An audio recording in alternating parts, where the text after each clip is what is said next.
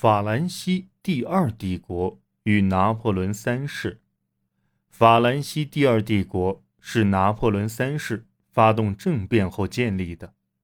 拿破仑三世下定决心要当起波拿巴这个姓，他的野心决定了第二帝国的命运。他希望依靠法国自身的权威建立一个中央集权的国家，同时挑战国际秩序。但法国内部矛盾重重，且实力相对较弱，这就注定了他的失败。一八四八年，法国革命后，夏尔·路易·拿破仑·波拿巴获得广泛支持，于一八四八年十二月十日被推举为法兰西第二共和国总统。随后，他立即开始着手巩固自己的地位。为了安抚罗马天主教会，1849年7月，在教皇庇护九世被革命者驱逐后，他派法国军队入驻罗马，帮助教皇恢复教权。他在1850年颁布的教育法案重新确立了教会对学校教育的影响。在军队的支持下，他于1851年12月发动政变。随后，他解散了立法议会，并召集公民投票通过新宪法。他赢得了百分之九十二的选票，确保自己长达十年的总统任期，同时削弱了立法机构的地位。一八五二年十二月，新一轮的公民投票推举他继任王位，称拿破仑三世，法兰西第二帝国成立。拿破仑三世开始着手巩固自己的绝对权威，并保卫帝国。一八五二年二月，他引进限制新闻自由的法令，并密切注意工人社团、学校教师和共和党领导层的动向。在帝国政府中，大臣与立法机构之间没有任何接触，大臣的任命权掌握在拿破仑手中。元老院的大多数成员都可以经由皇帝任命获得终身职位，只有拿破仑三世能够召开元老院会议，会议决议也必须得到皇帝的认可。同样，总统和副总统也由皇帝任命和罢免。立法机构会议的会期被限制为每年三个月，且立法机构代表的权力有限。拿破仑三世还参加与地方长官的任命，而地方长官的权力也越来越大。此外，法国的税收收入由中央政府分配，这就意味着，如果某地的地方政客反对皇帝，那这一地区几乎就不可能得到财政补贴。拿破仑三世的官员绝大部分来自法国军队。贵族或专业人士的上层，但是由于拿破仑三世的理念是一系列思想的混杂，他从来就没有真正积累起明确的权力基础，只是一直依靠之前既有的法国社会精英阶层。拿破仑三世在头八年执政中实行压抑性政策，其所导致的不利影响开始显现，至一八五八年。共和党人已经赢得巴黎十个选区中的七个，因为害怕遭到强烈反对，拿破仑三世开始放松限制。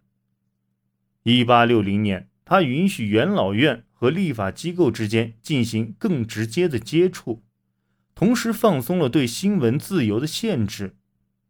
一八六一年，立法机构获得财政预算的控制权，但是。法国国内的批判声越来越多，新近获得解放的新闻媒体更是起到了推波助澜的作用。新实业家们谴责拿破仑三世的经济政策不能有效地保护贸易。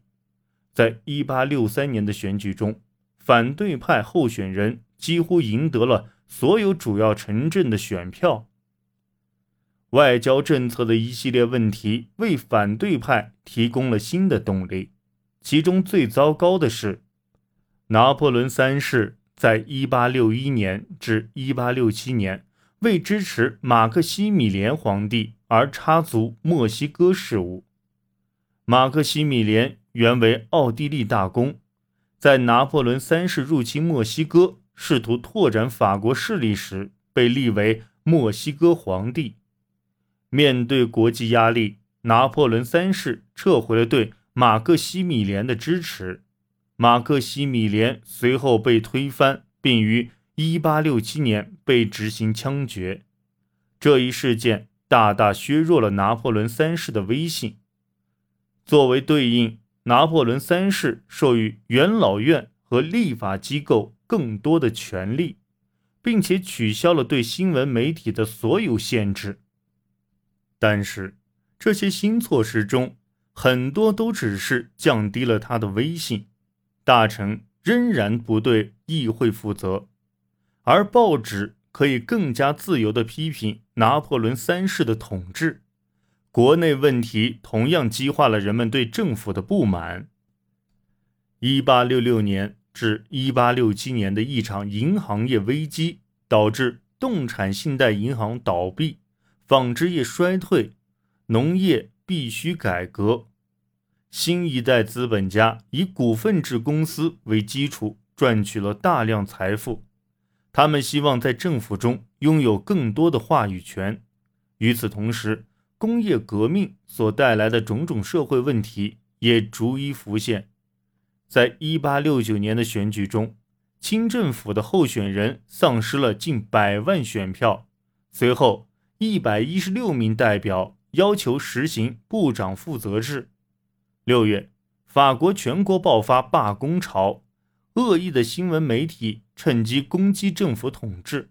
拿破仑三世被迫修改宪法，与立法机构和元老院分享权力。在一八七零年的公民投票中，这些改革措施得到了大多数人的支持。法兰西第二帝国一直深受内部矛盾困扰。拿破仑三世的专制统治激化了向往自由者对他的反对，他也试图放松限制，却因未能建立起权力基础而使自身的实力被大大削弱。而且，无论是在经济上还是军事上，第二帝国统治下的法兰西作为大国的地位正逐渐被取代。至1860年，英国和德意志的制造业产出。都超过了法国，英国海军和德意志军队的建设都借鉴了法国模式，并在其基础上加以改进。法国陷入了一个海军大国和一个陆军大国的包围之中。一八七零年，拿破仑三世被俾斯麦打败，并在普法战争中被俘。法兰西第二帝国此时所承受的。已不再只是国内的压力。